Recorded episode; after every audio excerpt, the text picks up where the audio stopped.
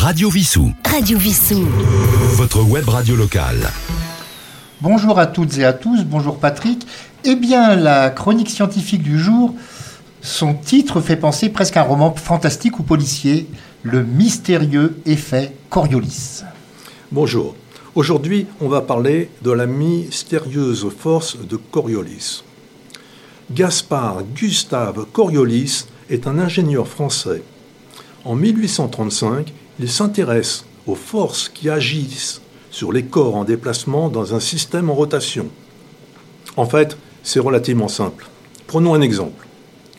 Un tourne-disque et une bille. Le tourne-disque est le système en rotation.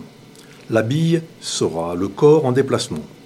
Poussons la bille du centre vers l'extérieur de la platine. Pour un observateur extérieur au tourne-disque et immobile, la bille décrit une ligne droite.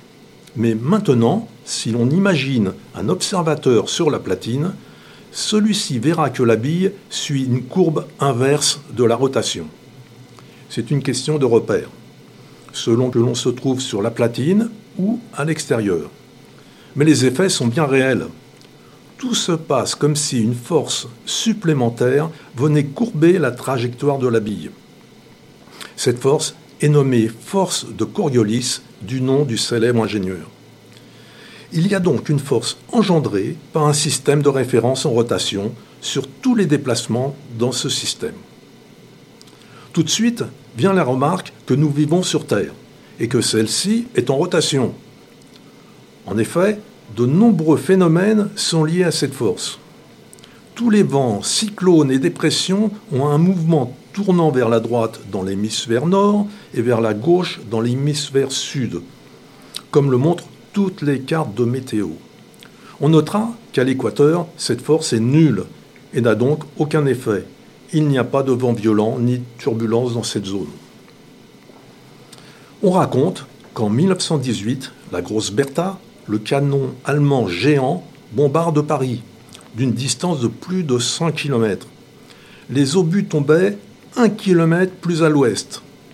Les canonniers avaient oublié de compenser la force de Coriolis. Plus récemment, lors de la guerre des Malouines, située dans l'hémisphère sud, les obus anglais tombaient bien trop à gauche de leur cible. Les canons étaient bien compensés, mais pour l'hémisphère nord. Imaginons une autre expérience virtuelle.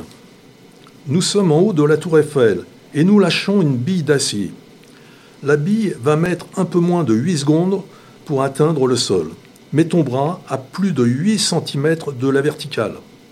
Ceci est encore dû à la force de Coriolis et à la rotation de notre Terre. Une histoire qui perdure dit que l'eau qui s'écoule dans un lavabo tourne vers la droite dans l'hémisphère nord et vers la gauche dans l'hémisphère sud. En fait, la force de Coriolis est seulement ressentie pour des vitesses et des distances importantes. Dans le cas du lavabo, une simple imperfection de l'émail de 1 micron, c'est-à-dire un millième de millimètre, a un effet plus important que la force de Coriolis et suffit à déterminer le sens d'évacuation. Donc, l'écoulement de l'eau dans un lavabo ne peut pas indiquer l'hémisphère dans lequel il est situé. La rotation de la Terre et la force de Coriolis qui en résultent ont été mises en évidence par l'expérience du physicien français Léon Foucault en 1851. Celui-ci réalise son fameux pendule de 67 mètres de haut, accroché sous la coupole du Panthéon à Paris par un fil d'acier. Au bout du fil, une masse de 28 kg munie d'un stylet pénétrant dans un sol de sable. Le pendule est libéré sans vitesse initiale le pendule va finir par osciller en se décalant légèrement. Au bout d'une heure, le pendule se décale d'un angle de 11 degrés. Plus le fil est long et plus l'effet est spectaculaire. La Terre est bien en mouvement.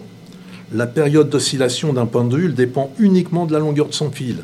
Il est toujours possible de voir cette expérience sous la coupole du Panthéon. Maintenant, la force de Coriolis est un peu moins mystérieuse. Je vous donne prochainement rendez-vous pour une nouvelle chronique. Merci Patrick. Radio Vissou. Votre web radio locale.